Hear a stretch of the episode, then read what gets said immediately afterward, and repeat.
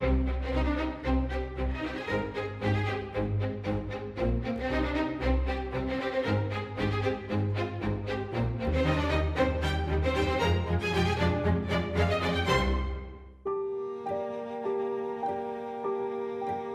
Quer dizer então, Helena, que Napoleão, ainda que de forma dissimulada, continua de nariz empinado, ou não? Bem, eh, bastante. Aliás, ele é tratado, eh, é preciso que se perceba que ele entra a bordo de, de, daquela embarcação britânica a 15 de julho. Eh, eles vão partir para a Inglaterra a 16 portanto, da costa francesa para a costa inglesa. O capitão uh, do, do, Bel Aerofonte vai logo pôr à sua disposição, à disposição de Napoleão, a sua própria cabine. O próprio contra-almirante que uh, lidera a esquadra inglesa, que uh, fazia o cerco ao porto de Rochefort para que Napoleão não pudesse partir para, para os Estados Unidos, como terá chegado a pensar, trata-o por Sua Majestade.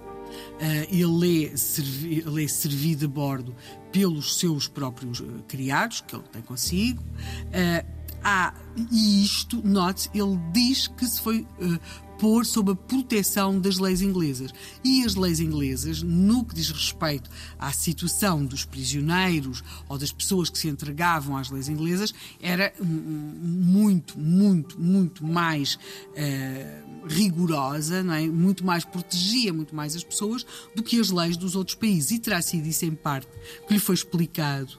Uh, a seguir ao, ao desastre de, de Waterloo, uh, exatamente por várias pessoas que estavam uh, com Napoleão e que lhe explicam que, por exemplo, se ele fosse preso uh, pelos russos, pelo, pelo, pelos prussianos, pelos bourbons, o seu destino seria muito provavelmente a morte e a humilhação. Em parte, como aconteceu a muitos dos seus homens, que depois, até em França, vão ser sujeitos a julgamentos e vão ser fuzilados. O caso daquele que aqui referimos, do Marshal Ney. E, portanto, a Inglaterra, enquanto um Estado de Direito, eh, ofereceria melhores garantias para Napoleão, o que não deixa de ser uma ironia se nós tivermos em conta que Napoleão um dos grandes alvos, um dos grandes objetivos de Napoleão era derrotar a Inglaterra. Aliás, Portugal sofreu as tais invasões porque uma das grandes questões era o acesso dos navios britânicos aos nossos portos, não é? seja aqui, seja também no Brasil. E, portanto, Portugal, que chegou, eh, eh, tinha a sua, teve a sua família real no Brasil, a sua corte para o Brasil, tudo isso, eh, que invadido três vezes pela, às ordens de Napoleão, por causa da aliança que mantínhamos com a Inglaterra. E, portanto, agora, este homem, que teve sempre a Inglaterra como um dos seus grandes objetivos militares, vai se colocar sob a proteção das leis inglesas. Curiosamente, o, quando o, o, o, barco, a embarcação que o transporta, o Bellerophon, chega à costa inglesa, nós podíamos pensar, bem, os ingleses estiveram tantos anos, uh, sofreram tanto por causa da, da, das lutas com, com, com Napoleão, uh, de tudo isso, como é que vão reagir quando está ali uh, aquele homem dentro de um barco?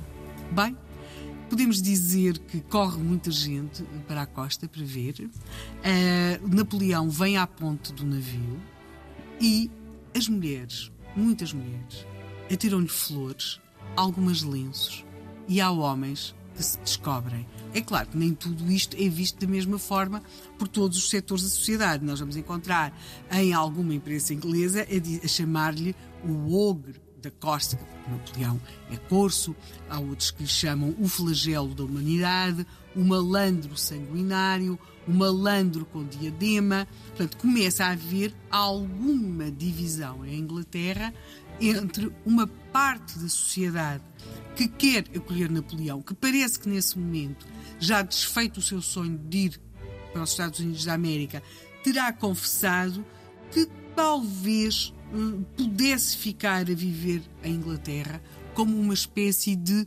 monarca exilado. Ora, os ingleses têm um problema neste momento muito sério entre mãos. Têm de decidir o que fazer com Napoleão. Portanto, nós estamos aqui, o Napoleão está dentro do Bellerophon, temos uh, os ingleses divididos sobre que destino dar-lhe e amanhã uh, podemos garantir que a bordo se comia bem e bebia também muito bem. E porque nós, apesar de tudo, temos de tratar aqui do destino de uma pipa de vinho da Madeira que está à espera de Napoleão, no Funchal, e portanto vamos prosseguir para amanhã para ver afinal o que é que aconteceu. E para já estamos apenas a tratar da história de um pequeno, irrequieto e perigoso homem chamado Napoleão. Era pequeno em altura, mas como chefe militar eh, é considerado assim um dos melhores. Percebemos claramente isso.